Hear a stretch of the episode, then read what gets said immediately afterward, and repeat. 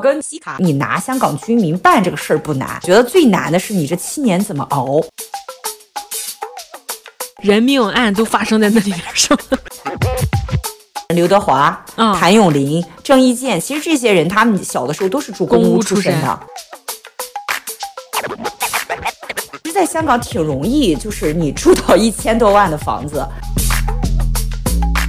丁克家庭。嗯哦，那那是有钱人。现在我只要是 没有孩子，啊、你就太有钱了。你地价是不算在你买房子的那个面积里面的，地、啊、价是等于全送的，送的。一个香港人就住在人衣帽间里，我一般话，一般话，一般一般话，一般话。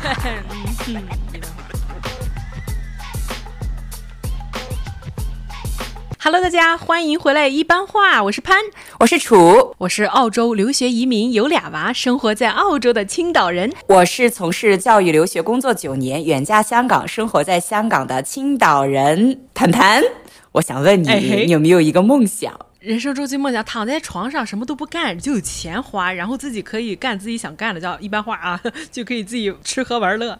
我比你。更朴实无华一点，我就希望当一个朴实无华的包租婆，有几套房子可以收收租，然后每个月拿一串钥匙过去啊，收租了，收租了啊，催一下就就是那个功夫电影里面，周星驰功夫电影 里面那个样子。那个别以为你长得帅，我就不敢打你，是吧？哎，对对对，就是这个样，这就是我朴实梦无华的梦想。所以为为此这个梦想，我们这一期。就先聊一聊房子，做做梦，好不好？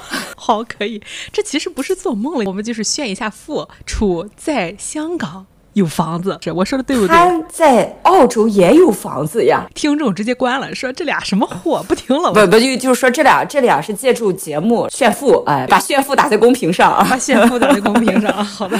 那潘潘，你既然在澳洲有房子，嗯、你你当时是怎么选房子的呀？嗯，我当时选房子就是钱能买得起就算了，主要看钱。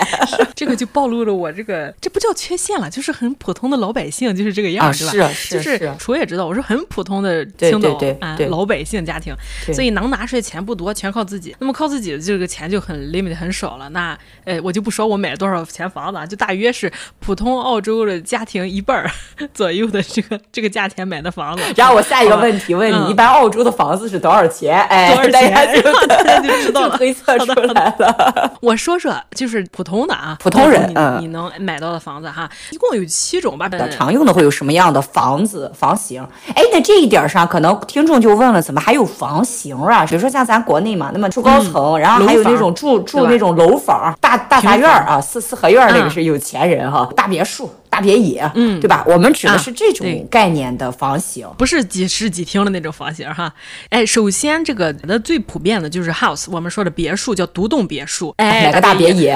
它有个什么？它就是说它这个土地呢，啊、呃，是独立产权的。哎，澳洲除了有一些特殊区域，嗯、就是堪培拉他们首都啊，有些是九十九年的产权之外，剩下的都是永久产权。中国是七十年，那个意思就是七十年你得把房子还给人家再买，是这个意思吧？好像国家又出了一个政策，我们都是使用权嘛。因为马上就要到第一波七十年了嘛，说是可以更新续的哦，但是其实这个土地的这个最终的使用权，就是会不会突然间给你推了，然后给你拆迁，这个的说、嗯、这个话语权还是在国家。这个其实还能引申出一个点来，就是为什么说有的时候看一些国外的楼啊，或者说香港的楼都破破烂烂的，嗯、你看咱们国内的很多房子街道都非常的。翻新，那个主要因为这个还是跟产权有一定关系，因为你毕竟人家是自己的房子嘛，你你要收拾它，你外观什么的，你这个是自己花钱的。但是咱们是因为是国家给你掏钱弄嘛，你自己无权对这个房子的外表进行更新。对，其实这个是有点区别的。那你老百姓你想推倒重建就推倒重建，就是这个房子这块地全都是你的。很多人会觉得啊，你看我们那个去了一些国家，觉得那个房子怎么这么破旧啊？就是还发达国家呢，怎么这么旧啊？觉得最大区。区别是在于这个房屋产权是个人，对，我不可能说我自己要投个几十万、几百万，我去把房子刷一下，对不对？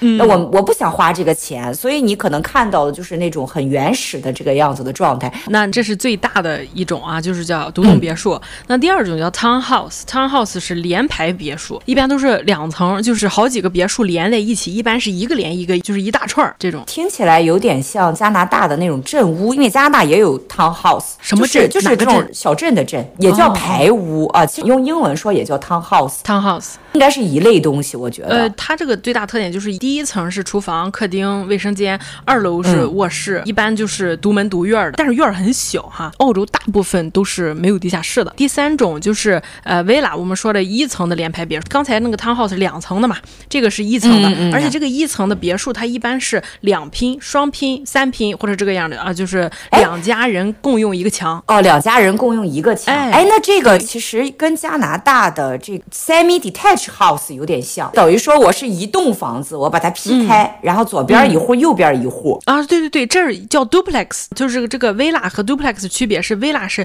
一大片地，就是所有的房型都长得一样，就是两栋两栋拼一栋，两栋拼一栋。但是 duplex 是两个房子，这一片地是独立产权。哦，就跟产权有区别。哎、产权有区别。对对对。哦，那那这个可能有跟加拿大有点区别，因为加加拿大这个 semi-detached 其实是这一块地建两个房子，后面那个后院就劈成一半儿，然后围栏围起来啊、呃，就是我自己家这个、嗯、这块地就是我自己家的。啊，左面就是别人家的，就它不是一块地是一个产权，然后分成两户，它倒不是这个样子。哎，有点像。然后接下来第五种是 Granny Flat，就是 Granny House，我们叫奶奶房，这么可爱这个名字，哎，这很可爱吧？啊，我去看过好几个 Granny House，一般是你你这个地，比方说八百平、九百平，很大的地，但是你这个房子只占这个。这个地的三百平、四百平占一半，后面那还空出一一大片地。那你的老人呢，又不想去养老院，又不想去那种就是养老社区，你就可以在后面单独建一个有有房顶的一个一个小房间。哎，而且你们两个是分开走，你年老的 grandma 或者是年老的老人，他不想跟呃年轻人住一起，但是呢，他又想离得近一点，互相有照应啊，吃个饭啦什么过来都方便。他自己也可以出自己出去遛弯儿，你。也可以自己出去，你们都不用打招呼。有的是啊、呃，芭蕾舞 house，我朋友有一家哈，他后面那个地他就没建 granny house，他建了一个非常大的跳芭蕾舞的那种舞蹈室似的。嗯、那这个其实现在多伦多开始，温哥华一开始也有一些房子会在自己的后院比较大会建一个，但是他倒不是说呃为了就是让老人住，是因为现在加拿大加息加的很厉害，嗯、然后房子房租就高了很多。澳洲也是加息加的都啊，对对对，就美国加息加的，嗯、养房成本特别高。但你院就特别大，嗯、他们就会跟政府审批，然后就建一个大一点的房子在你的后院儿，然后他把这栋就租给别人，啊啊、租不是卖，呃租对，不是卖是租，嗯、租给别人，然后我就是赚那个租金。现在开始加拿大也有一些这个家庭开始这么搞了哦，哦也可以，其实这么说啊，这 Granny House 也可以租出去，还是挺大的那个房子。嗯，那你一个月你你租出去，我觉得两两千到三千加币应该没问题。我觉得我看过一些房子是还挺漂亮的，就那个房子建的还挺好看的，然后楼下。是厨房，楼上是居住的那个卧室，一室一厅这么大吧，嗯、有点像咱们的那种 loft 那种感觉。它现在还有一个新的这 granny house，是我觉得就是过渡时期要买的，有可能或者是我爸妈不能动了哈，要用的一个房子，嗯、就是它两个房子是在一起的，就是同一个房子，你在上面加盖第二层，然后但是第二层它下楼的地方和第一层下楼的地方不是一起。哦，是不是有点像国内的那个子母楼啊？就是一栋楼，哎、然后上面两三三层四层是。一户，然后一二层是一户，层是一户，哎，对对对，哎，它这个是这个概念，就是你你一般是年轻人住楼上，然后他后面有自己下楼的空间，自己院儿是共用一个院儿，一层那就是老人住这一层，对，现在住的很近，但是互不打扰。我正在想，我正在思考一下一下一个是不是要建个这么个房子，弄一个这样的房子啊？对对对，就跟老人照顾也方便，但是又没有跟父母住一起的一些困扰。呃，然后接下来是 apartment，apartment 就叫高层楼房了哈。呃，其实 apartment。是很多就是留学的学生首选的啊，会住的。一般 apartment 都在城里，就离学校也近。车刚来没有车的话，你其实没有交通了，就在城里面，你就是骑个自行车也就过去了。还有就是城里的公交都是免费的嘛。呃，它这个好处是它安全，对，它有保安呀，有物业呀什么的。对，嗯、整个这栋楼里面有自己游泳池，有自己健身房，不是那种高级的会所，就是 apartment，、啊、就是小小区小区物业自己带的那种会所。对，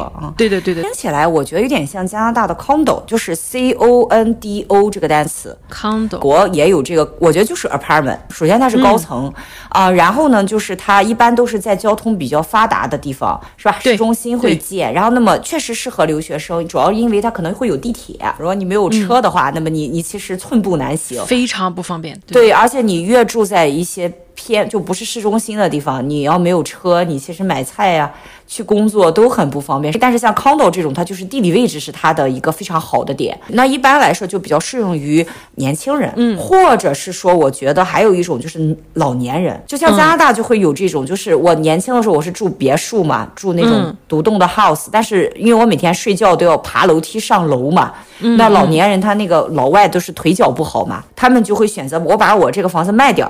Downsize 缩小，缩小，我选一个可能一百来平的，一百一二十平的这种两房的或三房的这种都带电梯，所以我就不会考虑到这个腿脚问题了。选一个市中心的地方，我下楼买菜就比较方便。我不是刚来澳洲的时候，我去一个教堂做那个 volunteer 嘛，做志愿者啊。我们一起去了一个澳洲的这个养老的，是这样，就是这个你到了 downsize 之后，就是你刚才说的，他那个房子太大了，呃，后面还得就是除草，还是吧？对，加拿大还要铲雪。对对对，还有这些，这活儿太累了，他就想不想弄了，那就把房子卖了之后呢，他就换一个小的房子，但是这个小的房子要全款交，就可能是才十几万，就是你你只要卖了房子，你不可能交不起这笔钱。澳洲没有老人住 apartment，因为 apartment 它有电梯的问题，就是你刚刚说电梯都要上下嘛，他们一般都是腿脚特别不好了，整个这一片全是只卖给老年人，他们里面的这个配套设施是也是独栋别墅，但是一栋房子有自己的院，但是特别小，每一个屋子都有把手，每一个屋子都有红色的按钮，只要你按了，它这个小区里面有这个呃护士和那个养老中心，把你拉到那个中心先去急救，就是有点像是一个带着老人院的配套设施的一个独立的小区。哎、对吧？对，说是有点这种感觉。对对，对，现在其实我看那个 Lindsay 说，他这期视频是带着北，就是去采访北京的一些养老公寓，感觉是跟北京的很高级的养老公寓差不多。但是他这儿就是很普遍，就是所有你买房时候上面都有这个选项，是不是养老房？那养老房你就只有有资格人才能买，普通人买不了的这样。哦，那这样其实还挺人性化的，就是你老年人住里面，你家里的设施是按照有老年人弄的，比如说地砖不能多滑，对，是吧？然后你什么楼梯啊、浴缸啊什么都有把手，对，而且那个桌子角就跟小孩似的，桌子角都给围上，圆的。最重要，我觉得它是家里有个按钮，你有什么事儿你一按，很多老人都是可能在家里摔倒了，然后可能好几天才发现。而且这种我觉得有一个好处就是它不像敬老院，你敬老院可能还面临被管理呀、啊。然后我我我前段时间看就说。现在很多年轻人说，敬老院的生活才是我想要的，每天就是睡觉玩啊，然后还有人给我做饭，不用叫外卖啊。说就是我现在就想那个每付点租金，一个月 住在敬老院里面。但是我前两天看到一个新闻哈，点说就现在其实敬老院呀，它是每天是叫铃的，就规定你几点起床，上课似的啊，对，就几点起床，然后几点熄灯。很多年轻人就放弃了，然后说哦，我我这跟当年上学有什么区别？军事化管理啊，所以就就让很多就是人望而却步。但这种就是我还是住在我独立的家里面，我想咋地咋地。对，自由度很高的。最后一个就是 unit，unit 和 apartment 区别就是 unit 更是就是穷人版的 apartment，一个里面有很多户人，楼层也非常矮。所以我家属于什么？我家属于 townhouse 和 villa 之间。我家是两层，哦，但是跟是三品。我左边也有墙和右边有墙。那么你们有没有加拿大的一种房子或北美的一种房叫 bungalow？bungalow 是什么东西啊？就是翻译过来就是平房。就是 B U N G A L O W，没听过，但是但是我觉得应该有这个形制吧，就是平房的意思，就是说只有一层，但是它就是一层的房子这个意思吧？对对对，那你看正常的房子，嗯、无论是 townhouse 也好，还是 house，就是那种独栋的 detached 那种独栋房子也好，它都是一楼是你生活用的环境嘛，客厅啊，嗯，然后娱乐室、啊、吃饭呀、啊、什么的，二楼是睡觉的。因为澳洲它这个 house 独栋的 house。它不一定非是一层还是两层，只要是独立产权的大地都叫 house。哦、呃，所以你这个 bungalow 可能是澳洲就就是 house 的一种了。house 的定义就是说我独门独院儿，其实就叫 house，就叫 house。对对对对对。啊，对对对，嗯、它 bungalow 其实是属于一种房型，它就是它大平层。嗯、我家里面的卧室和客厅什么，我都在这一层，都在一层。对，然后我开门就是我家的院子啊。大部分房子都是 bungalow，按你这么说，就是大部分普通人能买得起都要 bungalow。哦、那种两层的，你说那个 detach 嘛，就是。富人区，有钱人他有两层有三层的，是是这样的，是这样的。那这么这这么说，在加拿大，如果你有一个 detached 的，你就是澳洲的富人了，对不对？对对对对对，是是是。哎，这么说，可能加拿大人来就觉得这儿很穷，土澳，因为我觉得应该是加拿大地更大的原因吧。其实这个美国和加拿大就完全很像，就是它其实大部分可能也不说大部分吧，就是可能很多家庭它其实住都是两层的房子，但是 bungalow 其实很多老人愿意住，因为你不用爬上爬下嘛。对的，对的，对的。啊，但是确实你要卖房子来说的话，bungalow 没有那种就是那种两层的价值高，detached，对对对对对，就是那两层的价值要高一些。哎，我问一下，澳洲的房子都是木质结构吗？呃，不是这样的，是五十年代之后到八十年代，我之前租房子住过一个石头的，哦呦我天，那个那个冬暖夏凉，特别舒服。我一呃四年来的之后，他建的房子都是木头做的，都是木头。对，加拿大基本上全是木头的。那你比如说你现在在睡房，小孩在睡房跑，嗯、你在客厅会不会听到那个跑跑地板的声音？能上下能是吧？左右听不见。我我左右都是别的户家嘛，但是我们左右之间中间隔的是砖头，所以听不见。哦，明白明白。就说你在你自己家是上下是能能听得很清楚的，但是你是听不到你隔壁的人的声音。对对对对，那那我再问一个问题啊，就是你们那个房子有没有保温层？嗯、有哦，对的，这加拿大也是有保温层的啊。你是看过？你是怎么知道？你是不是看过人盖房子啊？不是，我不是看，我是去过人。家啊，这里面可能要穿插一点，就加拿大它是有地下室的。然后啊，澳洲有地下室吗？就是我老公的老板家。是有地下室的，嗯、我看过他家住的非常豪华，就是地下室有电影院，有那个，哦、那那是就是特别特别有钱的人家里有的，普通家庭没有。加拿大的房子，包括美国房子，可能有一大部分房子可能都有地下室，但是也有没有地下室的。嗯、那一般就是那种 townhouse 有可能没有地下室，那种没有地下室 townhouse 基本上是三层的。哦，我天，就地上三层哈。就是很细，嗯、就是它比较窄啊，但是这种房子其实是便宜的，对，价值不高，我觉得是吗？对，为什么呢？因为你每一层面积都小嘛，你因为你是小，嗯、所以你要才弄成三层，然后 而且你很累啊，你老是爬楼梯啊，你在家，你想你你你放了喝的水放在客厅，然后你要下两层楼下去喝喝个水，你可能晚上就不去喝水了，对吧？对对对对，就是就不是很方便，这种是比较便宜的。但是你买房子的时候。嗯它一般都带带装修嘛，但是地下室一般来说是不带装修的，就是毛坯房给你啊。你这个家庭如果不想出钱，就是重新装一下地下室，嗯、你这个地下室就是一个原始的结构，你下去之后就是能看到那个木头梁。啊，木头梁都给你露外面，啊、对，对，露在外面就是地基那一块儿。那我有去过很多年，他表弟刚买了新房子，还没有钱装。就我解释一下，楚说的是表弟，是她老公的表弟。老公啊，对我老公，我老公的表弟，他是从小在加拿大长大的啊。嗯嗯。然后呢，他那个房子就是没装修，我有下去看过，就是地就是那种灰灰的水泥地，然后木头梁子都在外面，嗯、但是每一个墙啊，所谓的墙，它都是用那个棉花，就是也不是棉花，就是黄色的一种。保温的东西，黄色那种保保温的东西会贴在上面。加拿大很冷吗？冬天，所以其实它那个屋子有那个保温层以后，其实没有那么冷。但是很多家庭，它地下室它也是不会闲置的嘛。你后来有钱，你可能花个十几万加币，你就把它重新包起来了。你包完其实就是和家里面的一层是一样的，你看你看不出来就是是个地下室。哎，它地下室有光吗？就是有有窗吗？呃，其实是有的。它其实加拿大一般地下室都是半地下室，当然不是所有房子都是这个样哈，嗯、但是大部分的房是半地下室，嗯、就是你楼梯下去以后呢，你是有一个小窗的，就那个窗户可能不是说我我我一趴我就能看到的那种窗户，跟监狱的那种窗吗？呃，哎，可也可以这么说，你这样一说就感觉地下室有点有点住地下室有点惨了哈。但是其实我个人觉得地下室不是咱们想象那种阴暗潮湿会往上反水那种地下室。嗯。哦，因为其实加拿大人很多，地下室都很大嘛。因为你你一楼的那个多大，它那个地下室就多大，而且你地下室是不算在你买房子的那个面积里面的，那地下室等于全送的，送的，就等于说你不会算在我买房子里面。所以你这个房子，比如说是两百平的房子，是它可能还有一百层的那个一百层的地下室。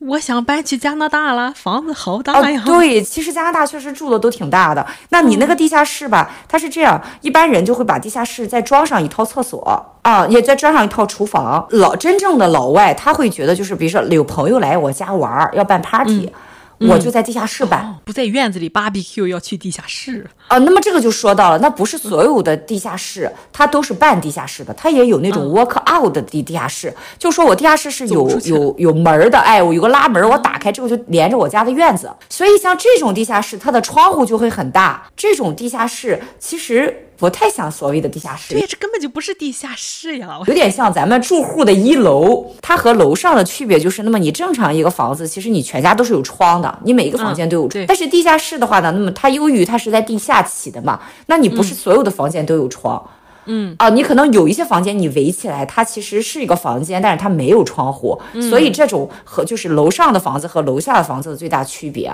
嗯、那就像你说的，那么有很多老外，他就会在这里弄一个电影院。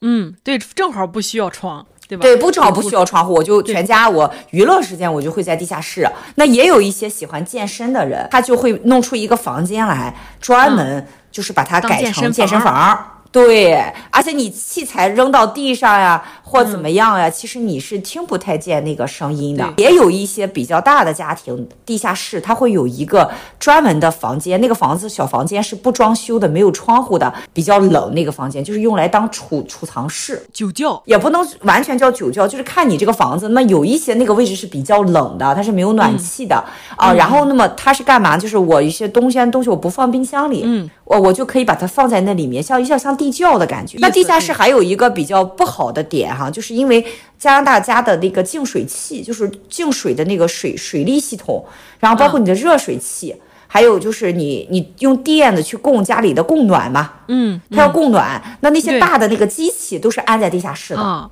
很吵，是这个意思吗？我我有问过，我有朋友就是过度住地下室，我有问他，我说你会不会觉得很吵？他说其实吧，他因为他是包起来的，就是听不太清那个机器的声音，但是反而唯一能听到就是如果楼上有住户的那个小朋友在家里走，那个地板的声音你是很明显的。很多加拿大家庭他是把地下室分一个门的，就是主门和。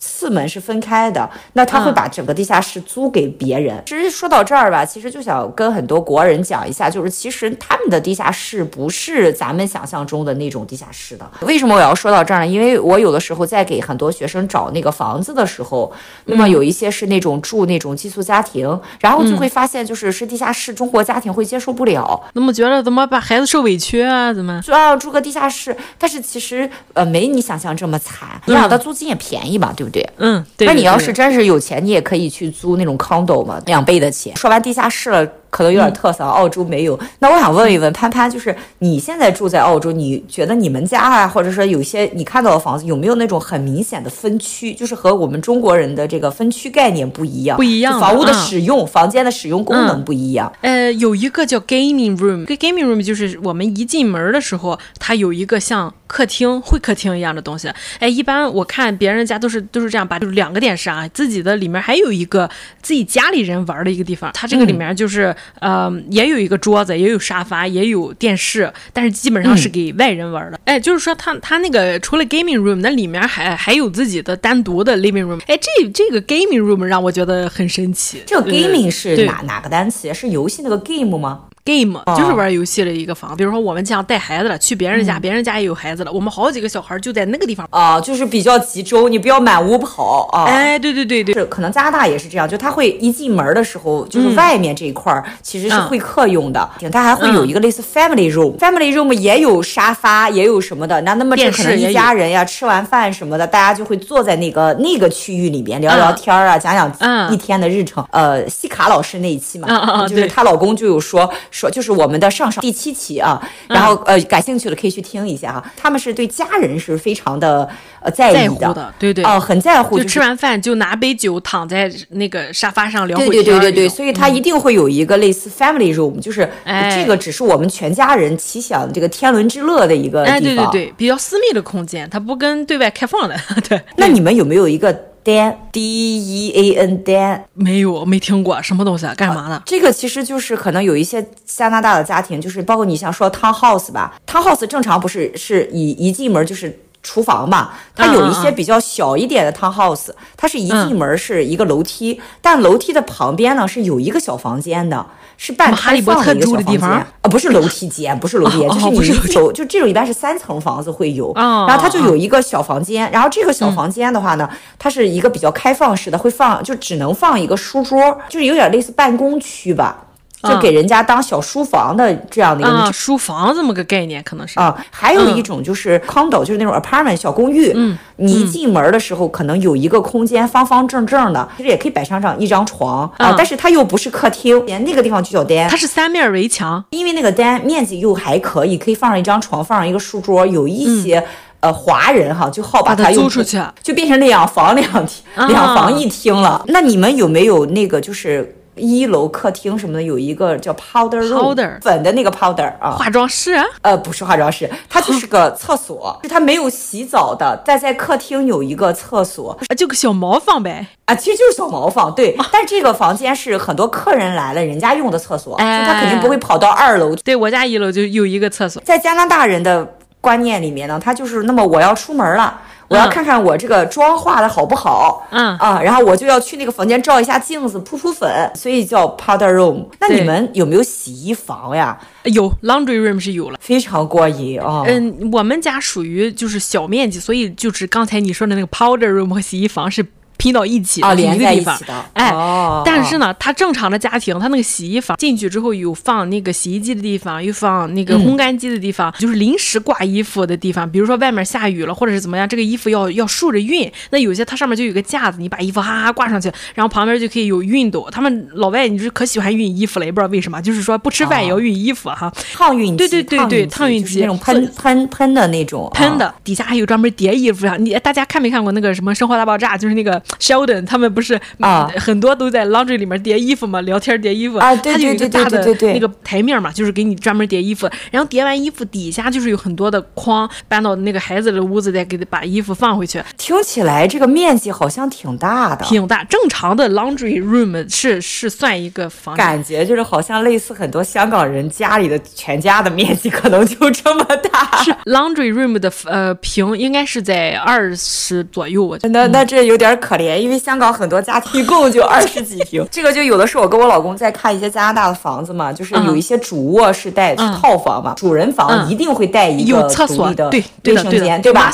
啊。对，然后有很多卫生间都是双盆的，可以洗这种按摩浴缸那种。对对对。那一般这种房子比较大了吧？然后卧卧室也很大。拍完那个整个房子，我老公都说：“哎，香港人真可怜，有很多香港人的家都住不到这么大一个面积。”那那我再问一个点，说到卧室，你们的有那种衣橱吗？那个也是啊，这不不要提我家了，我我家不属于正常家庭。我们我们我们香港更小，普通的正正常的独栋别墅啊，衣帽间和主卧都是连在一起的，但是它中间会分开墙，它有一个像门一样的地。地方，但它没有门，啊、哎，然后它旁边明白明白，对，开的，这个在加拿大叫 walk-in closet。啊，就是叫走入式衣橱，对，就是它看着像一个房间，是个门，正儿八经的门，打开门进去是一个四四方方的空间，特别羡慕的衣帽间。可以的，你去加拿大你也可以的啊，我也可以。在香港这个连想都不用想，就是我我有一次看了一套加拿大的那个卖房的那个房屋中介，就是说，哎，他们那个房子主卧暗藏玄机，啪打开就进到一个衣帽间，巨大，就完全可以做成一个密室，然后里面放上电脑桌什么的，然后我跟我。我老公说：“我说这个不就是很多。”家庭的一个房间吗？香港人的一个香港人就住在人衣帽间里，我天，对，一个衣帽间，真真的一点不夸张啊。然后他这个衣帽间再往那儿就是厕所，就出出去了啊。出去之后跟那个主卧连着的就是厕所。你刚才说的什么那浴盆、浴缸，人人生人生的梦想，多少女人希望有一个衣帽间呀？啊，对，多少男人希望有有两辆车？呃，加拿大是多少辆车一家平均？我们这是人均一辆车，反正是加拿大一般一个家庭至少两台车。当然。也有一些爱车的家庭，嗯，然后就是这个就要说到，就是我老公的大学一个认识的一个学长，比他们大十岁啊，然后他就是专门搞搞，不是不是，他不是他不是有钱人，他是普通老百姓，但是呢，嗯，就是两个人没有没有要要孩子，丁克家庭。哦，那那是有钱人。现在我只要说没有孩子，你就 太有钱了。然后她老公本身就是专门弄车的，就是宝马车这边的售后这块儿，所以他比较懂车嘛。然后他就买了一台。呃，那个保时捷是他平时是不开的，上班就是老公一台，老婆一台，周末的时候就开上那台保时捷出去兜个风。澳洲的逻辑，第三台车是越野车，就是澳洲人多么喜欢露营，多么喜欢就是到处上山下地。你们主要气候温暖。对对对，这这，这反正是人家里一台四驱车，就是专门是后面拉着船，拉着或者是拉着那个 caravan，caravan 就是一它是房子，但是必须挂在车上，就是有点类似房车的房车，但是它又是可以卸开的那种，对，是吧？可以卸开。那你们得多大的地方呀？还在家里还要养一个房车？你房车不需要不需要维护的费用，是那个船需要维护费，船需要买、哦、每年那个定期 parking。但是你这个澳洲普通的家庭那个院子是可以停下来房车的，那房车不大呀，觉得跟咱们卡车后面差不多呢，也就那么大。对于一个在香港生活的人，这还叫不大吗？不大。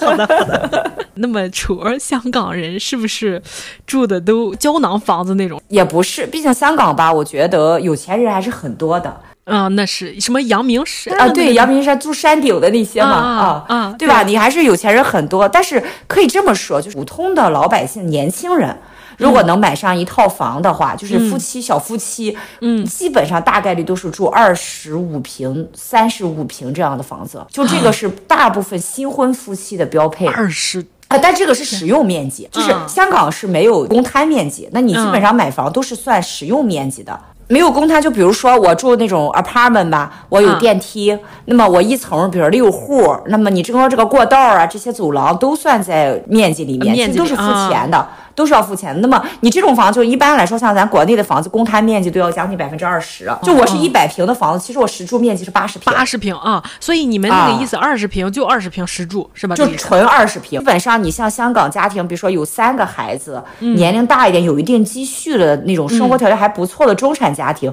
可能七十平、八十平的房子，就我指的是实住哈，就已经挺好的了。三个孩子，两个大人住七十平房子啊？啊。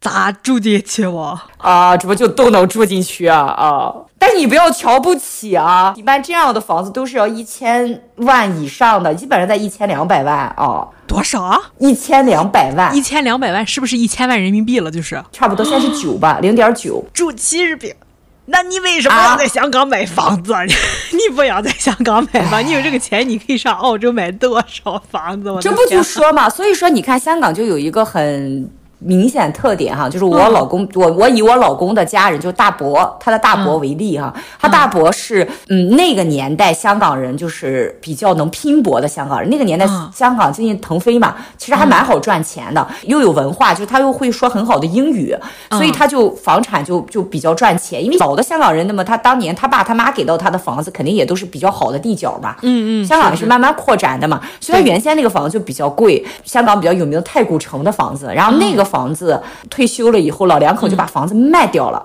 嗯、然后两千多万、嗯、卖掉以后的话呢，人家老两口就把这两千多万呢，在英国买了房子，在北海道买了房子，都是全款。然后呢，人家就这边住一住，那边住一住，夫妻两个人确确实实是在英国买了一套房子，然后大伯就和他老婆现在准备长定居在英国。对，这个是非常现实的一个香港人的状况，就是当他老的时候，他就把他自己名下的房子一卖。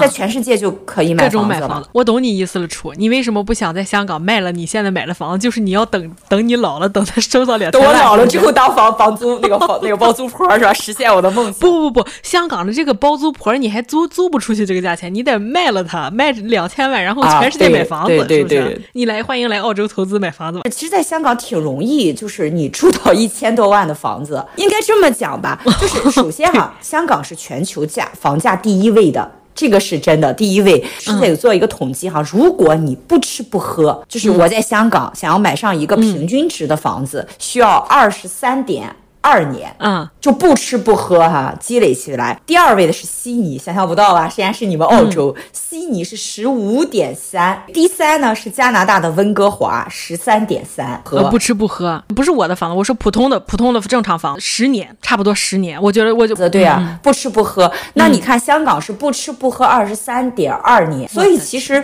香港人最大的压力就是房子。我要是没有房贷的话，嗯，解决了房子的问题的话，嗯、其实在。香港生活是非常幸福的，非常好，因为他工资很高，对然后你吃东西、玩东西又非常的方便，而且新鲜事物来的又快，所以说能来香港生活最大的一个解决的点就是住房对对对对，嗯因为香港税是全世界最低的地方。哦哦，因为它是港口嘛，对。第一，你没有税，就是你买东西没有消费税，而且呢，工资税也非常少。我曾经有过拿过很高工资的一个月，我那个月那一个月哈，我交的税就是将近小一万。嗯，就那一个月交了我哦，小。你说在大陆是吗？在大陆，在大陆，在青岛工作的时候，嗯嗯你要知道青岛还不是北上广的那个。嗯嗯然后我没想到那一个月的税就是将近九千块钱。我的天，但是我老公，嗯，工资也还不错，他一年才交七八千块钱的税。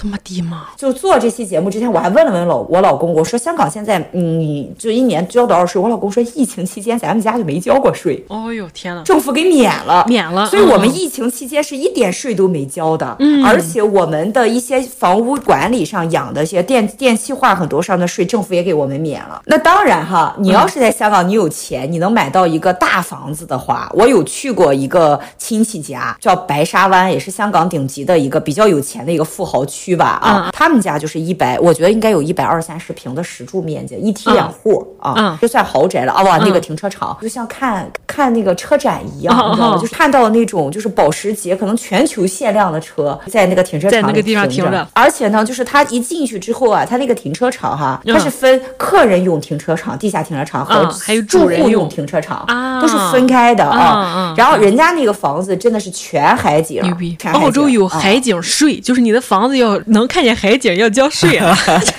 那加拿大最贵的房子，嗯，没有海，是湖景房。湖景啊，啊就你能看到到湖的那种啊，一般就是豪富豪区啊，富豪区。嗯对，咱说的都是有钱人是吧？那咱说说普通老百姓，其实我我有的时候刷抖音啊啊，我有刷到一些人，就是拍一些香港人的生活，就是特别惨住的对对对，就那个样子啊，笼特别惨屋就是像笼子一样，就是人好像就是住在铁笼子一样，大家可以搜一搜，就笼子住在铁笼子里面。这笼屋呢，是真的嗯给一些非常非常穷的人住的。那一般是什么样的人呢？就是他没亲没故的。看个什么电影是大陆偷渡客去的，去住哎，对，类似那样的，嗯。因为你但凡在香港，你有有有亲的，你会不会去住这样的房子？因为呢，香港房租非常贵嘛，嗯。那他就是想住那种特别便宜的，然后我又没有什么家当，我就是为了省钱，他可能就住那种龙屋了。龙屋其实就是那个床，就是你租的全部，家当也在里面嘛，你为了保保持你的保护你，我就要锁起来，那就是嗯用那个笼子。但其实龙屋已经已经很少见了，政府也在努力解决这个问题。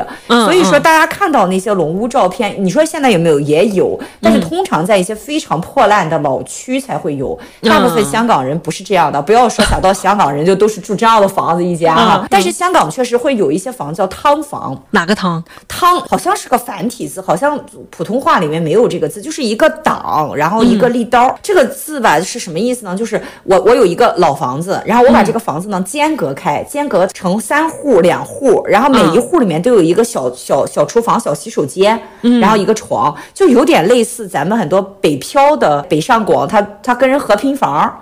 啊啊，然后这个房东把房子建成一户一户的这个样子。我奶奶当时就是分房子，从那个平房分到楼房的时候，按人头分，结婚了才能独立有一个房，没结婚了就要弄弄前计划汤房。经济啊。对我爸和我大爷就是就是汤房，按你这么说的。哦，那应该就是这个概念哦。那你像我，我婆婆她就是现在有一些房子在收租，她就改成这样的房子，就汤房，就一户一个电表，一个水表。那其实这个吧，也是一个历史遗留。正常来说吧，其实政府也不太支持你这样，就有点违章建筑。但是为什么他们会这么改呢？因为你一套房子整租出去，会有人不租嘛？啊对对对或者你有空档期，但是你分成三户之后，虽然每一户房租收入比较少。但是我总有收入，嗯所以这种老房子它就会改成这个样子。嗯，说实话，房租也不便宜，一个房间可能都要八九千一个月啊，破的那种就五六千一个月，其实也不便宜。我的天，你们这个租金这么贵吗？你们大香港？你那香港人呢，他可能一个月收入一个人人哈，嗯，都要两万起步的。就是香香港的麦当劳的时薪都是要七十块钱的。嗯、那你就会想哈，为什么有一些人还要住这样的房子呀？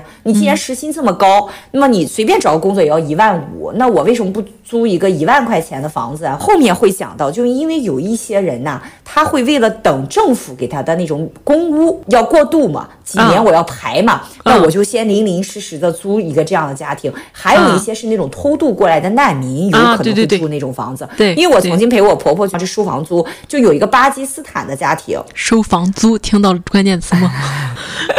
就是是个巴基斯坦的家庭，就老婆已经有那个香港身份了，熬了熬到了香港身份了，嗯、老公来是。不会粤语的，不会英语的，哦、那他就只能干那种很低的活嘛，对、嗯，很很苦力的那种。他就是收入不会太高了。嗯、然后呢，他们家是三个孩子肚子里还怀着一个，挤在一个十几平的空间啊，这十几平包括厕所和厨房哈，就挤在。他们真的很能吃苦，有点超出我这个现代社会的吃苦的方式。对，就其实我我那次陪他们收租吧，然后那几个小孩都很小嘛，在里面很开心的跟爸爸在里面玩。嗯、其实我有点心酸，就我觉得我其实现在已经很。幸福了，就我们从小没有过那样的生活。对，我问我老公，我老公说，其实他们可能来香港已经觉得很好了。为什么？因为他们可能在他们的国家连饭都吃不上。嗯，但是你在香港，你至少能吃上饭，你孩子可以上学。所以我那一刻就觉得，哎呀，其实我们还蛮幸福的。对，至少我们还有个独立的房间。想想这是多少口人，还怀着一个，等那个生出来就是六口人挤在十平的房子。刚刚说到这儿，咱都说的大部分都是穷人哈。那澳洲有穷人吗？我我很。好奇哈，说白了，这种高福利国家，它有穷人吗？哎，它没有那种咱说的，就是真的吃不上饭的。毕竟政府福利在那儿，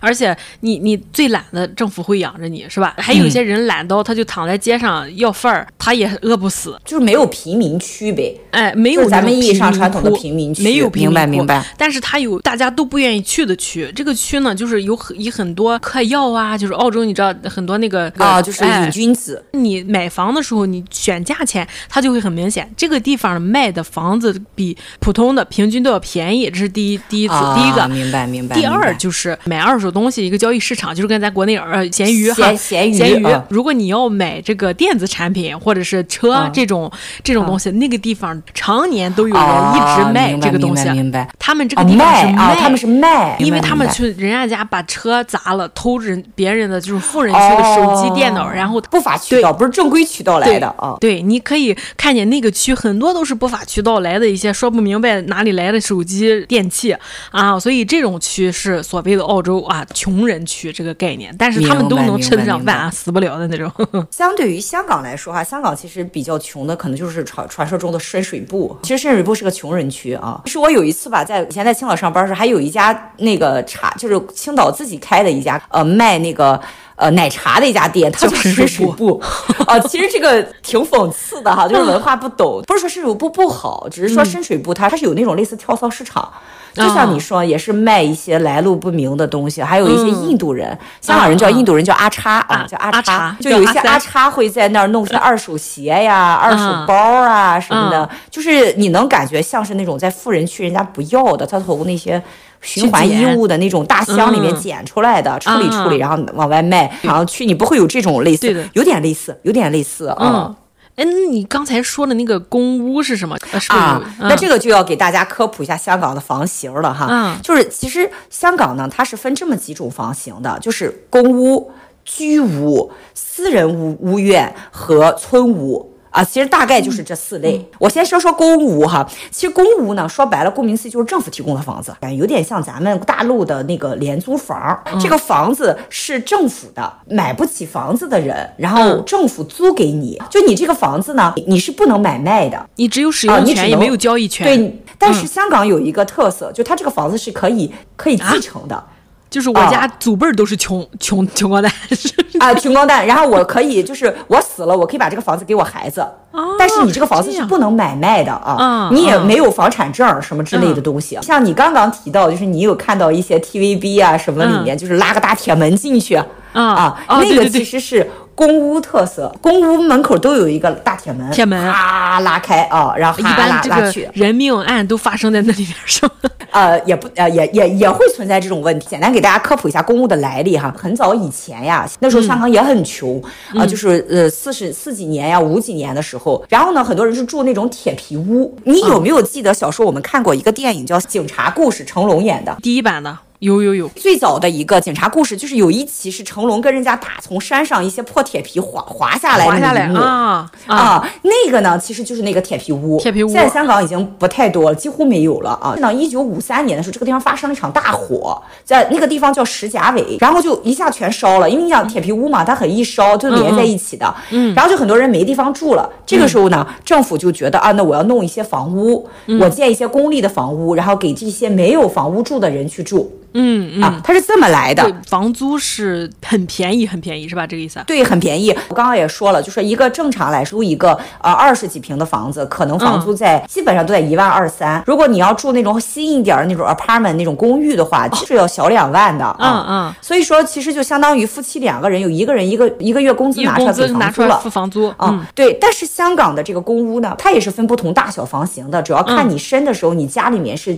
几户人。一般来说，可能两千块钱就可以一个。个月差的非常大。差的太大了，澳洲也有你你所说的这个廉租房，也是那个政府给你住，但是你普通的是两千一个月，但是他们那个应该是四百块钱一个月。嗯、条件呢，就是你们的条件，对，它有条件。对，那首先你肯定是首先你要十八岁，对你的存款有一定的审查，就有点类似低保户，嗯、但是其实香港是没有所谓的低保户这个概念的。嗯，就是会对一个家庭的薪资有一定要求，嗯、比如说你一个一个人的家庭，嗯，那你一个月的收入你要低于一万二。一万两千九百四，啊，就你不能超过一万两，你个人收入不能超过一万两千九百四，你的总存款要少于二十七万八。如果你是一个两人家庭的话，你这一个家庭的月收入不能够超过一万九千五百五十块钱。嗯，个人的积蓄不能超过三十七万六。我刚刚说了一个香港人一个月的工资基本上都在将近两万块钱。那如果我是一对新婚夫妻，我想身上政府这个房子，因为你便宜嘛，嗯、是吧？油水很大，是吧？便宜。那我其实就有一方不要工作就可以了。不要上班。所以我老公的话呢，他有时候招人招进来一个人，这个人的话呢，刻意的跟他说，你不要给我高工资。你就给我一个月一万九，因为一万九千五百五，你就是超了，往上就超限了，因为他要申请公屋啊。那公屋的话要多久要排上这个号的话呢？说正常哈，他是排五到六年的。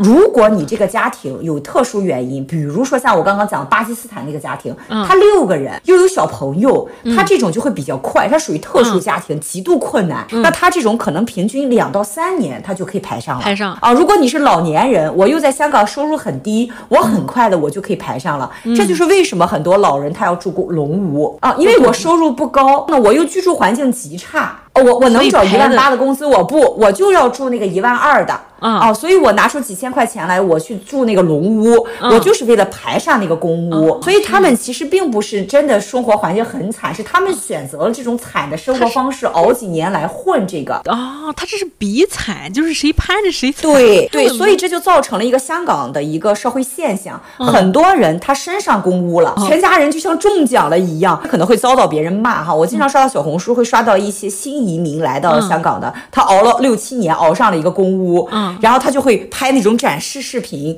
就觉得很喜悦啊！我能理解，你突然间有房子，不用租房子了。嗯。但是呢，怎么说呢？就是其实你是过穷日子熬上了一个这样的房子，这就意思苦自己五六年、七八年，逼自己不能挣高工资，就得过那么惨的生活。哎呀，对对对，其实这是一个很不好的现象。而且你住上公屋以后，是不是你就万事大吉了？他会有每年你的这个工资限额，它有一定额度，就是你不能超过你家庭这个。钱，他每几年要递一份工，就是家庭资产审查的。这个审查是干嘛？是看你的家庭的总资产，就你的总资产不能超过多少。那这就变成一个什么现象的话呢？就是这些住公屋的人。他其实消费力是非常强的，因为他不能存太多钱。我存钱存多了，我就没有公屋了，我就全花，就变成一个什么现象呢？如果你在一个公屋群的一个商场附近生活的话，嗯，你就会发现这些人巨能买，买东西不看价钱。给你讲个很简单的例子啊，就是我我公公我婆婆他们出去上北海道旅行那一次，嗯，就他那个团费其实挺贵的，北海道。嗯，那他那个团呢，一共十多个人，除了我公公婆婆家是有有私人物业，其实全部都是住公屋的，对。然后他们巨能买，我跟我婆婆都非常害怕，就到一个地方就一一筐一筐的买。你你有房贷，你是熬房贷熬过来的人，你其实是很节俭的，但他们其实花钱是非非常没有节制的，没有节制，花光为止。对，所以你不要觉得就是住公屋的人是不是就是穷人，其实并不是这个样子的。哦、甚至说我们家前面有一片公屋区，公屋它也是有停车场的，嗯，它里面停的车其实很多都是宝马、奔驰，哦、年纪轻轻就开宝马、奔驰了。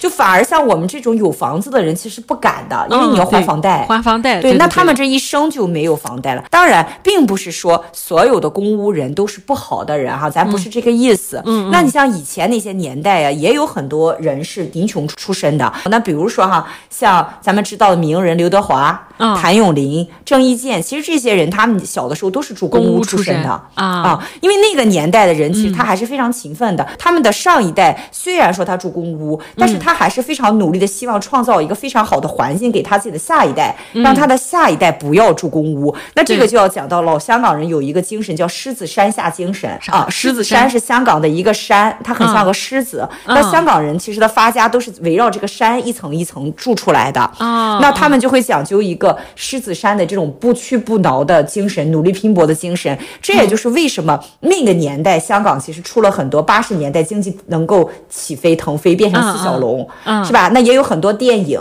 会描绘那个年代的事情，而且甚至香港那个年代的电影都打到了好莱坞，是其实是非常厉害的。对，那个年代人是非常拼的，但是现在变成了一个这样的社会现象。啊，大家都就很多年轻人对都拼穷，而且其实公屋也有一些不太好的地方，就是他其实只给你三次选房的机会，你是不能自己选的，他是寄给你一封信，告诉你被分到了哪些房子，那就这是不可逆的。就第一次，如果我觉得这个房子不好，那我你可以再选一次。如果不好呢，就又可以再选一次。但到第三次，如果你放弃了，你就没有公屋了。第三次选的都不如第一次，那你就是吧？那对，它都是随机的。那这些房子是什么样呢？有可能是年份非常老的，也有可能是凶宅。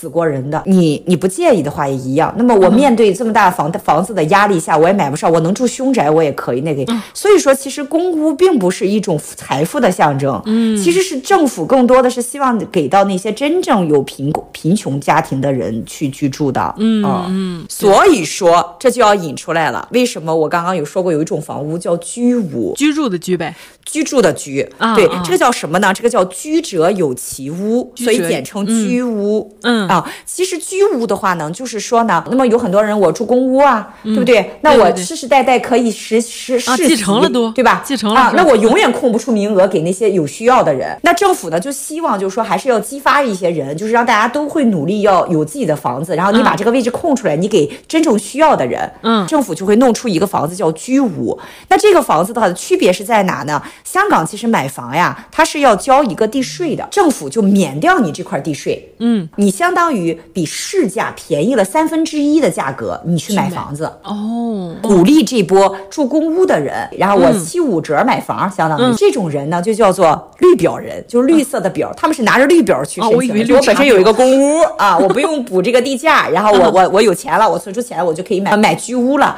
这个叫绿表人。那居屋跟普通的屋有什么区别？就是除了他地的表颜色不一样，他这个买的房子还有什么不一样的吗？从外观上看，他房子会看起来比较高档。一点，私人物业大部分的房子是带会所的，你从外观看就高档很多。它也有物业，公屋也有物业管理啊，这个都是有公都是有物业的哈。那还有一种可能性就是鼓励那些年轻人，就是有很多年轻人他买不起房，那政府的话呢，每年呢他也会拿出一些居屋来。你如果符合一定工这个条款，嗯，这个年轻人，当然你也不能工资太高，你如果工资特别高的话，那肯定也是不行的哈。你一旦抽上了。你也是七五折买房，其实这个我觉得才叫真正的中奖啊！这才是中奖，还不用吃那个苦。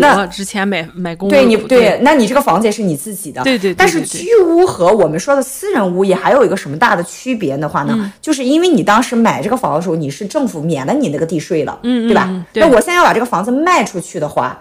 那你要补补交地税，补交地税再卖，所以居屋通常往外卖的时候，它价格要不高啊，因为你还要补钱嘛，你肯定不能按照市场价格来算了。对对对对对，嗯。那刚刚潘潘有问我们那个私人私人物业那个房子，你刚才不是有说私人物业吗？啊，对，就相当于是商品房了。那这个的话呢，我要说一下香港的这个私人物业哈，我个人觉得呢，还是管理非常好的。就是我公公婆婆家那个房子呢，是二十多年的房子了，但是你现在过去，你依然不觉得它的公共设施像二十多年钱的。给大家讲一讲哈。首先呢，它是带游泳池的，然后呢，它是有两个会所的。有一个会所的话呢，是带健身房。然后这个会所呢，它会有一个很大的面积是干嘛呢？就是它里面有很多厨房的东西，吧台和餐椅。因为香港人的家庭居住面积都比较小。如果我家里来客人了，比如说我想办一个大型 party，有十人以上的或者五七八人以上的，我家里放不开，我就可以跟我的会所租一个场地，会所就给你提供所有的那种大型的一个室内 bar barbecue 的空间，这个是我觉得非常好的。我住这么小的房子很惨感觉，但实质上呢，它的会所是全部都带着的，而且还有儿童娱乐室，两层的那种那种树屋啊，太阳球滑梯啊，这些都是免费的。还有呢，保龄球馆、羽毛球馆，嗯，钢琴房、自习室。我天啊，还有那种咖啡桌，他会定期换报纸，换每天的报纸和最新的杂志，这些都是免费的。但是如果你要租住场地，比如说你要啊保保龄球，或者我也有户外 barbecue 的地方，那这些是你要付钱的，你要提前预约，跟小区预约。但其实费用比较便宜。那比如说我常用的哈，就是游泳池，我每到夏天我就会下去去游泳。嗯，然后游泳池的话呢，基本上就二十块钱一个人啊，不限时间，不限时间。我就是因为它是分那个周末和那个晚上时间。间段，那便宜的时候就十二块钱，嗯，它里面是带洗澡的地方的，放衣服的房间，吹头发的，泡澡的池子，就是那个是像温泉一样泡澡池子，有桑拿房，还有盐蒸房，所以它的配套设施特别好。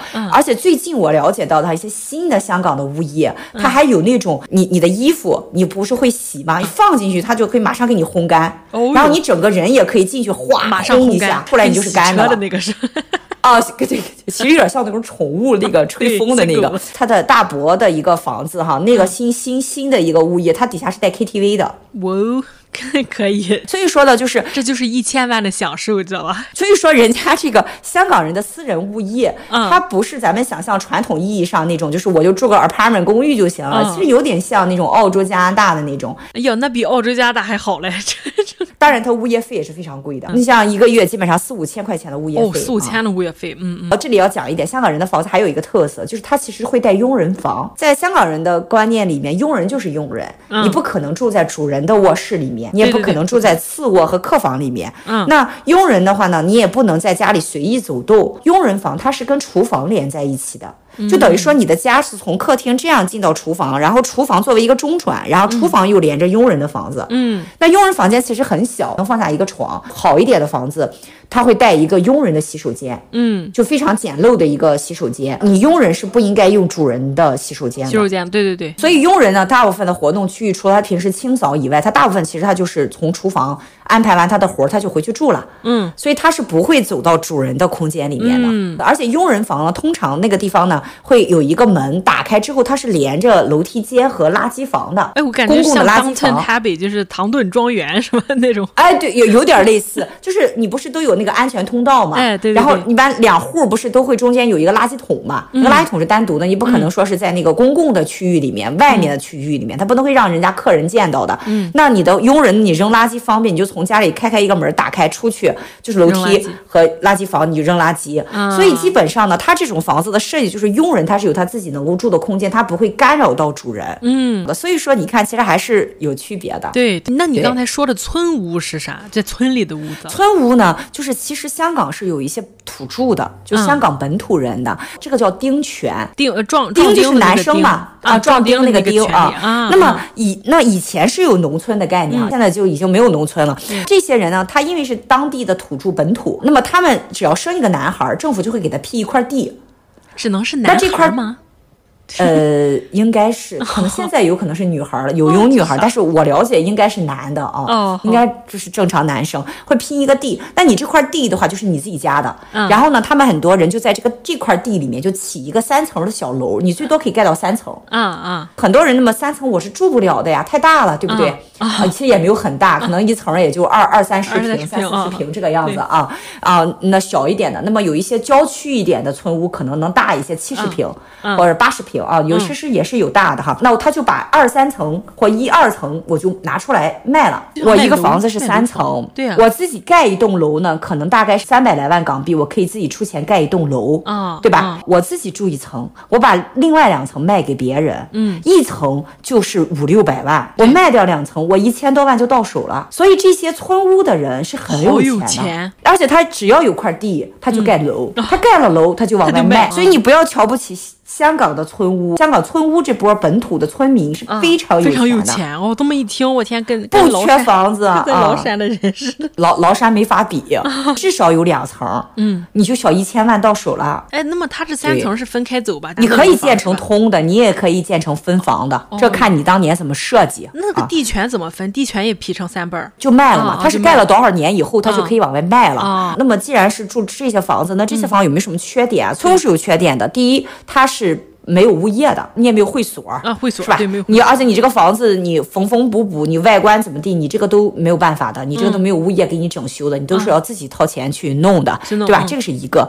第二个呢，就是它通常离地铁站比较远。香港人买房是很讲究的，就是好的商品房一般都是私人屋苑，它叫地铁上盖，就是我在地铁的顶上盖了个房子，哦，这种是最贵的，就是我从我家下来就是下来就是地铁，楼上是房子，下面就是商场，嗯，那很多房子是商场和商场。三四个商场连在一起的，商场又跟地铁连在一起，所以我是不会面临到风吹日晒下雨的问题的。嗯，全程都是空调。对，这种房子是最贵的。那村屋呢？好一点的村屋可能步行个十五分钟啊，走到走到地铁站。但是你要走路了，你一走路在香港这个房子就不值钱了。嗯嗯嗯。村屋也有村屋的好处，就是你同样钱，你可以买一个面积比较大的房子，甚至都有可能带院子。啊，所以说很多。老外在香港住，他就会住一些比较远的地方的大型村屋。对对，啊，就开车嘛。其实你就相当于一个小别墅了。嗯。刚刚我讲了巴拉巴拉讲了这么多香港的房子，那么澳洲房子养房子有什么成本呀？最主要的是 council rate，就是市政费啊。它的这个价钱是根据你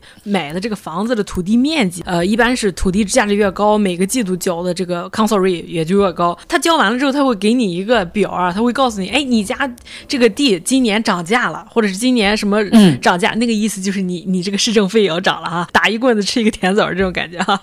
其次就是电费、燃气费，日常生活的费用。哎，日常生活费用，在澳洲这个水费这个单子是跟一个叫排污费合在一起。这个排污费叫、啊、香港也叫排污费，也叫排污费，污费也是列明排污费啊。排这当嘴，它是根据你用水量计算的，就你用的越多，排水费不就越越贵嘛？哎，我在这里打断一下，潘潘，啊、我想问一下哈，就是你们的那个厕所排水和你。你使用水是不是一个水？我现在住这个房子是一个水，但是我之前住租的一个，就是澳洲有一个特很特别的，它是收集下雨的这个雨水。哎，如果雨的雨水多了，它就会用来那个中水排污。就是如果你家呃不是那种出水的，是厕所用的水，马桶马桶排的水，马桶用的水，它是从外面的厨房用的水可以直饮嘛？哎，所以它用的不是那个。这个要科给大家科普一下，香港是用海水的，就海水过滤完了以后啊，然后用来排污的。哦，这个好像。是全世界首创，好像香港是。哦，这挺好，挺节约呀，这个啊，喝的水还是正常的。那个马桶的水是特别归类的，嗯，这个可以推广，全世界都可以用起来。你看澳洲周围全是海水，是吧？接下来就是房屋保险，房屋保险里面分成这个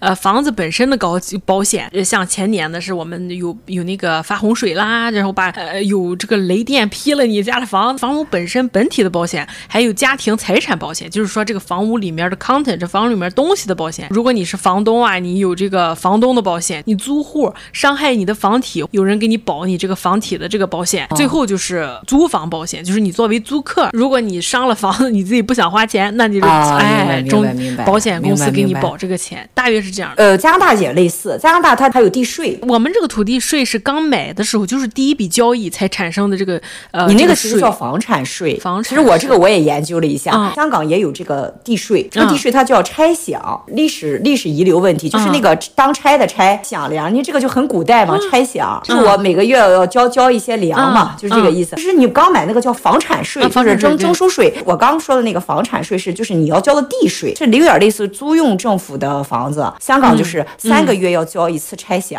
加拿大是一年交一次，在香港呢，养房成本是非常高的。像我公公婆婆家住这种房子，基本上一个季度就是四千到五千的差饷。我们现在住这个房子没有那么贵，地段三个月是一千千三四百块钱拆想。就是我们家目前住的，它除了就是刚才说那个费，因为它是住在 complex，像嗯呃一个小区一样，小区有。自己的物业，这个这个在澳洲不常见啊，只有那个便宜的房子才会有这个。他、这个小区他管我们的游泳池，因为我们这个小区一共是四十四十个这个房子拼房的，有小区的，不是就是孤零零的一栋一栋这个样子。哎，不是孤零零一栋的，哦、就是小区的这个物业费嘛。大家都有物业费，大家都你只要是有统一化的管理，你就是物业费啊。香港物业费就四千到五千啊。啊，我们这个物业费是多少啊？我一千块钱一个季度，就是一年要四千，一年四千。我们一个月四千，物业四千到五千物业费啊。跟你来说就算还算。低的，对你这么一说，你是便宜的啊！还你不一年才两两万两万块钱两万块钱人民币，但是它这个年年涨。那香港也年年涨呀，说的好像香港万年不涨一样，怎么可能？对不对？资本主义社会怎么可能？是是是啊，然后接下来就是你的还贷款的费用。呃，如果是独栋屋的话，有维护费啊，维护费有什么草坪啦，咱说的这个哎房屋这个木体结构，如果是木质房子，它有只蛀虫啊费用。夏天有蚂蚁，冬天什么蟑螂，然后澳洲还有蛇。哦，对，你们虫你们虫。子多，对，全是虫子，而且巨大无比。割树、割草是肯定大家都割了啊。如果你后面树木长到一个高度，你要跟康嫂申请，那个费用超级贵。就草是自己吧，自己院自己负责吧。对对，自己院自己负责。加拿大也是自己院自己负责。加拿大是他那个房子不叫前院吧，就前有一个小草坪，就是一个门脸那个是啊，门脸那个 那个 是必须弄的，而且你要是不弄会被投诉啊，对，影响道路美观。对，而且加拿大还更讨厌的一个地方就是。你得铲雪哦，对，是吧？就是你澳澳洲没有雪，我们有除除叶子，因为落叶特别多，你要把叶子啊，落叶对那个肯定的，你都得都得搞啊，落叶啊。加拿大比较讨厌就是。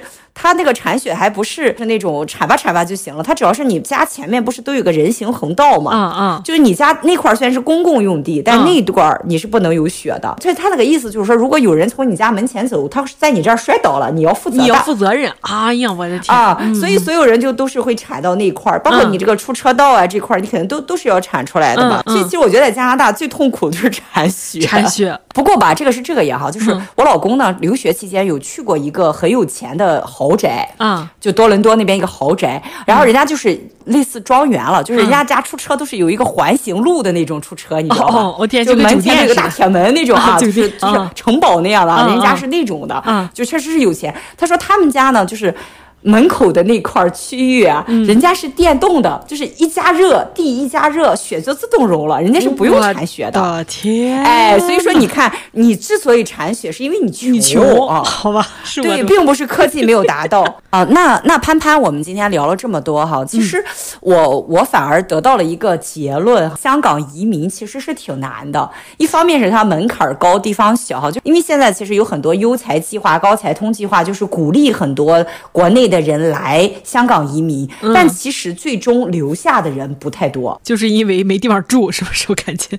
啊，对，其实我觉得住是一个很大的问题，而且呢，香港它是这样，香港是要七年，七年就我拿了那个居民身份证以后，就你要居住满七年，你才可以拿那个永久居民。你拿了永久居民就不就是不限制你的地方了，你出境出境都无所谓了。但你这七年的话呢，就不能有一百八十天的断档，就不能超过一百八十天离开这个地方。对，我可能偶尔我出去一趟没事，但是你不能超过一百八十天。那你一旦有这样的记录多了的话，七年以后你申是申不上的。嗯，而且极有可能你自己的那个签证就会给你注销掉。了，我给你了七年时间，让你证明你跟香港的关联，你都证明不了，嗯，对吧？那我为什么要让你来？因为你移民的前提是你要给这个地方交税、交工作贡献嘛。啊，对对对，对不对？可能很多人拿了身份在大陆生活，那你可能税都不用交。对对对，我来了香港以后，很多就是人会考虑到小孩教育问题嘛，然后他们就会考虑要来香港生活，来咨询我嘛。然后我就跟他说，我说其实你足够优秀，其实你拿香港居民不难，就你办这个事儿不难。嗯，但是我觉得最难的是你这七年怎么熬？哦，我就跟很多人说，很多人其实他是不理解的。我是想通过我们的这个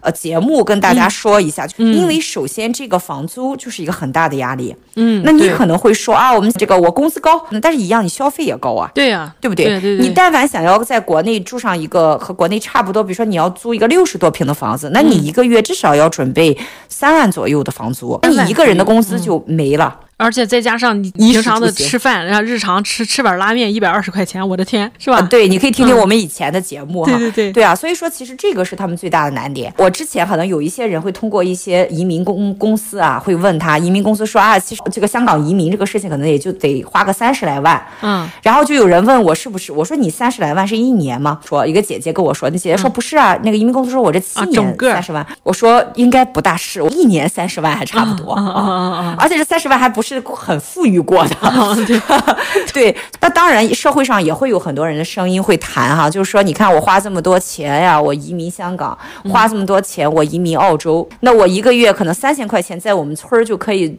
租个两百平的大房子，嗯嗯，住豪宅了，那我干嘛要那么辛苦去？嗯、那这个其实我觉得是这个样，我觉得人啊，我花这么贵的钱，我买的房子，其实我不是只是单纯买了这么一个房子，嗯，其实我买的是这个地方的社会资源，我买的是这个社会资源带给我的福利。买房其实就是我对这个地段、这个地方的一个投资，我对、嗯、对我买了这个城市的股权吧。对对对对对对对，呃，那我小孩的教育，我小孩成长的眼界，包括说我未来的医疗的。技术的层面其实都是含在了我这个房子里面。对对的。退一万句话说，就是我但凡我移民，我能在一个地方我能活下去，嗯、这个人他一定是有一定优秀的。是的。那潘潘，其实我觉得你就一定有一些优秀的东西的，因为如果你不优秀，你没有一个坚韧不拔的毅力，嗯，一个吃苦的精神，你很难在异地活下去。对，最开始就被打退堂鼓了。所以这些人他在哪里他都能生活下去。嗯嗯嗯，人家那些打拼过的人，他。也可以老了在你这样的地方生活，对，但是你未必能够在人家那种高强压的环境底下生活。生活。不要觉得人家那些人为什么要那么努力、那么辛苦的在一个异国他乡啊，或者说在一些压力很大的大城市，我要打拼，我要努力。嗯、人家要的是他背后带给他的无限的可能。对，这么这一期听下来，我感觉在澳洲是挺舒服的，反正是钱钱也舒服，那当然了，那当然了。为什么 香港？你知道那个澳洲移民啊，目前是香港人排名。第二位的，第一位移民是英国，呃，第二是澳洲。啊、哦，第三是加拿大，来吧，我觉得你有这个钱哈，你在还是在澳洲买房子吧。嗯，记得全网搜索一般话，我们现在在 YouTube 也开啦，你看喜马拉雅、小宇宙，大家一定要搜索一般话呀，帮我们把这个数据顶上去啊。尤其是喜马拉雅哈，我们已经看到了大家的努力哈，是希望让呃更多的人听到好我们的节目，因为我觉得我们节目还蛮优质的啊。就自卖自夸，真的很优秀呢，我们两个人。嗯、好的，谢谢。好，好，那我们这一期就到这里啦。哎好拜拜。